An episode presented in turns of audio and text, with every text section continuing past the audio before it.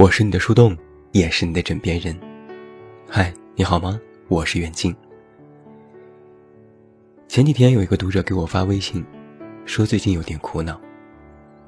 事情很简单，几个朋友一起吃饭的时候，这个姑娘因为不太懂，闹了一个小笑话，结果同桌的人都调侃她。可能只是朋友间无心的玩笑，但她心里就很不舒服。他说：“道理我都懂，什么不用在意别人的评价之类的，也不会因为这件事耿耿于怀太久。但现在就是觉得心里不舒服，觉得丢人了，觉得好没面子。”他问我：“有没有什么办法可以疏解这种情绪呢？”我想了想说：“可能真的没有什么特别有效的办法吧。”他叹了口气：“好吧。”我又赶紧圆场。其实也真的没有什么大不了的啦，人生何处不尴尬呀？说完这句话，我也觉得底气不足，只能再回复一堆哈哈哈来表达此时气氛还算融洽。过了两天，又一个读者来给我发微信，上来就直接问我，我这性格是不是要改改？我丈二和尚摸不着头脑。改什么？他说：“我是一个比较内向的人。今天有个同事一直在和我聊天，说了一堆星座、明星八卦，我也不知道该怎么回答，觉得很丢人。”我问他：“这有什么可丢人的？”他说：“因为同事巴拉巴拉了一堆，我就回了几句话。同事后来好像就有点不太高兴。”说我这个人很无趣。我说：“那你是不喜欢这个同事呢，还是对这些话题没有兴趣？”他说：“都不是，我只是不太喜欢聊天罢了。”我说：“那不就得了？既然你没什么错，那要改什么呢？”过了一会儿，他才回复我说：“可是，还是觉得有点丢人呢。”我曾经看过一个这样的故事。一个国外的作家名叫 l 典，他对自己有一个定位是格格不入者。在很多时候，他都觉得这样的自己是不合时宜的。在一场 TED 的演讲当中，他坦言，自己其实非常难适应，或者是进入一个新的环境，时刻处于提心吊胆当中。三十多岁的时候。莉莉安写了一篇小说获了奖，奖品是被邀请到纽约参加活动，和知名的编辑、作家进行交流。对于作者而言，这是一个非常难能可贵的机会。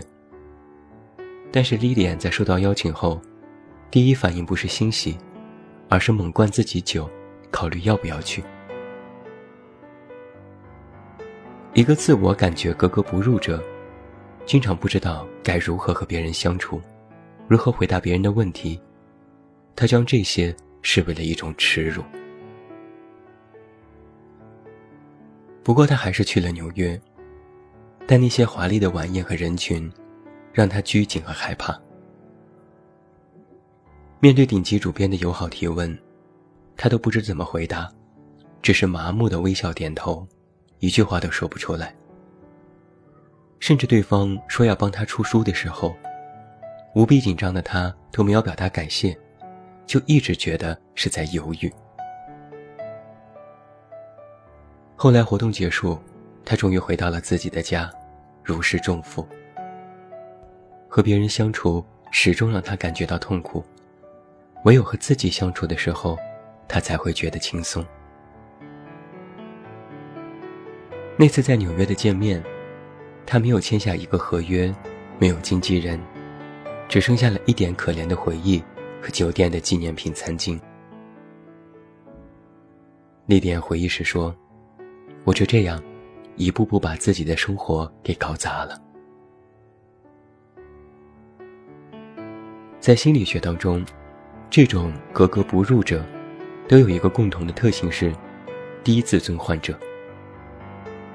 所谓低自尊，就是会觉得自己身上的某些特质是错的，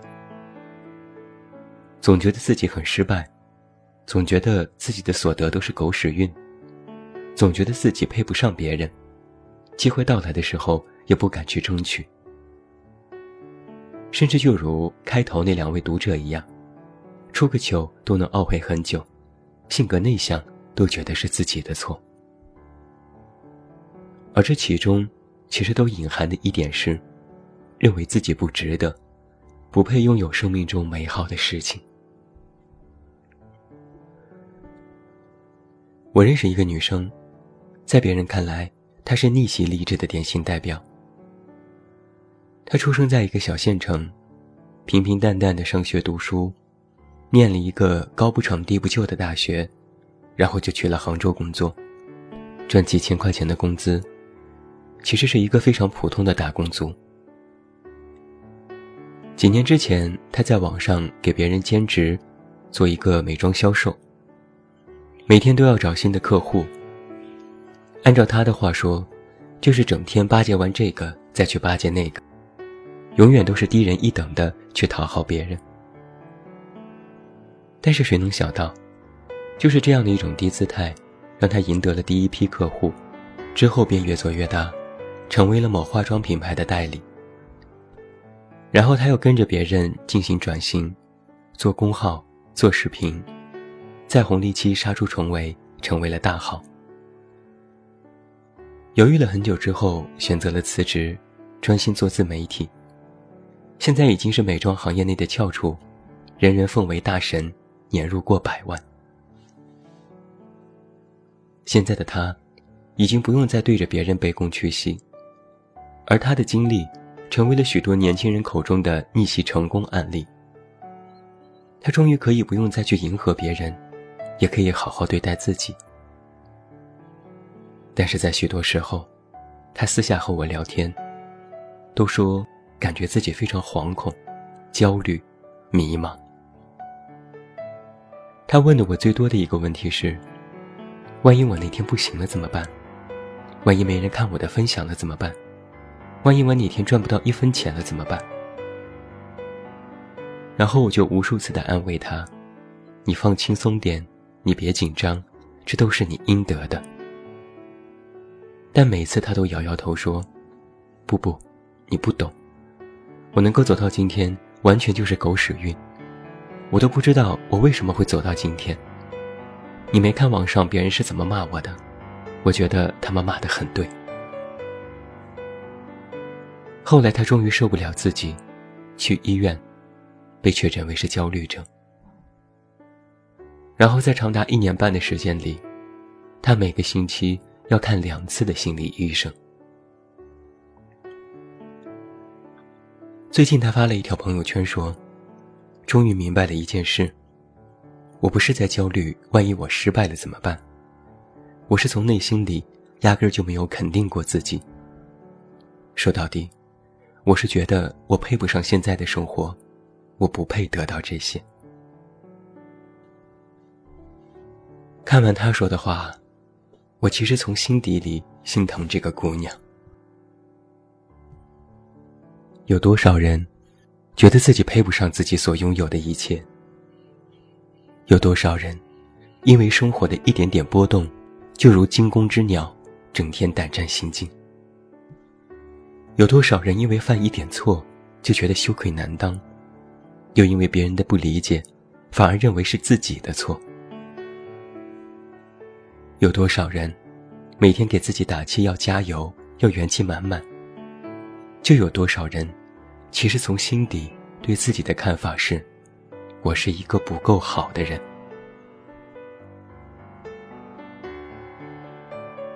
有一位心理学家曾经在演讲当中说过这样的一段话：对于一个低自尊者，他们时时刻刻都会充满着羞耻感。有两句话会不停的在脑海里循环：挫败时，循环的是我不够好；成功时，循环的是别以为自己了不起，其实你很糟糕。我做的不好。我不好，这两句话成为了许多人的生活潜台词。只是很多人在表面上不愿承认，但是他们心里非常清楚。过度的自我批评，会带来自我认知的偏差，会把许多事情的成功归于运气，而把失败归于是因为自己不够好。敏感又多疑，脆弱又嘴硬。有时候活着，真的是一件很辛苦的事情。可哪怕已经是这么辛苦了，他们都还是会在想：怎么办呢？我要不要改呢？而面对这样的问题，我的统一回答是：别改了，因为你的那些不好，其实都不是错，只是你性格当中的一方面。你可以小心的呵护它，但是别修正它。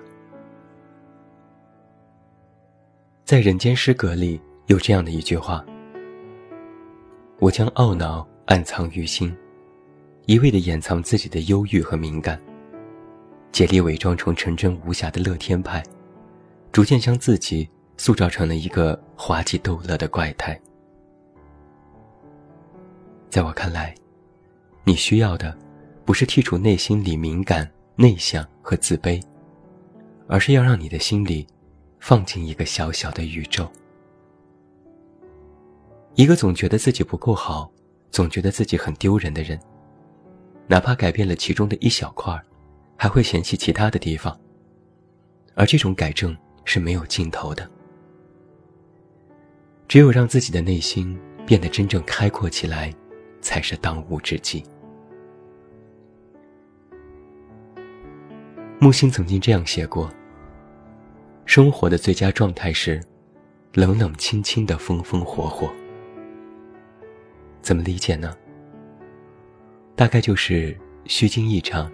千帆过尽，历经风雨，等等这些跌宕起伏的词语背后，跟着的那种淡定。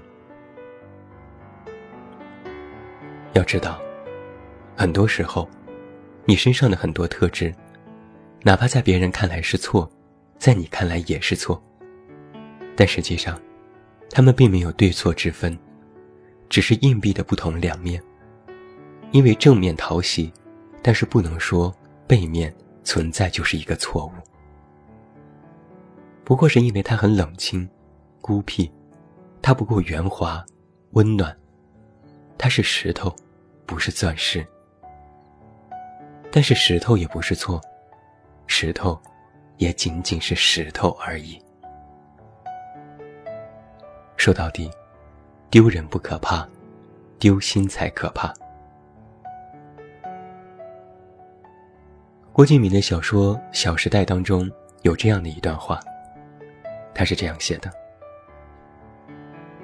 我们活在浩瀚的宇宙里，漫天漂浮的宇宙尘埃和星河光尘，我们是比这些还要渺小的存在。你并不知道生活在什么时候突然改变方向，陷入墨水一般浓稠的黑暗里去。”你被失望拖进深渊，你被疾病拉进坟墓，你被挫折践踏的体无完肤，你被嘲笑，被讽刺，被讨厌，被怨恨，被放弃。但是我们却总在内心里保留着希望，保留着不甘心放弃跳动的心。我们依然在大大的绝望里，小小的努力着。这种不想放弃的心情，他们变成无边黑暗的小小星辰。我们，都是小小的星辰。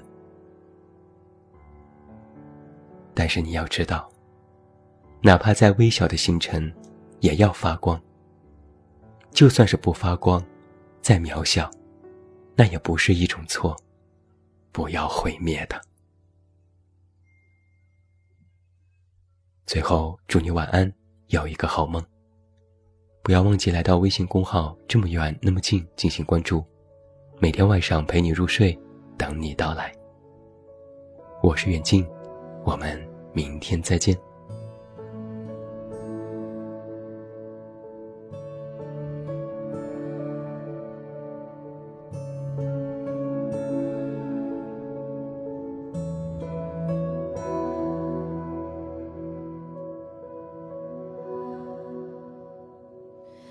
成长总会有一片幽暗，像海洋，谁能横越，谁又坠落，没声响。一直认为心之所往才是方向，不停受伤，但也得到了奖赏。最孤独的时候，最怀念旧时光。我们用笑用泪盖的小天堂。所以我发现你旷野里的善良，你没忽略我倔强下的体谅。你终于来了，在我差一点放弃的时刻，时光从不停留，你却频回首，直到灵魂尽头，还是守护我。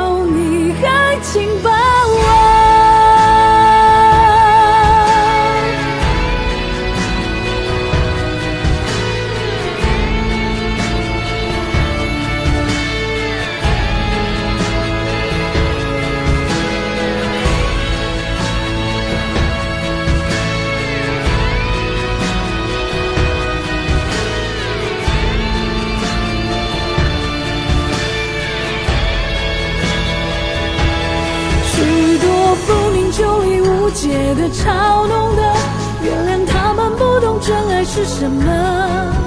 反正如人饮水，生活的奋斗的，只有你我和我们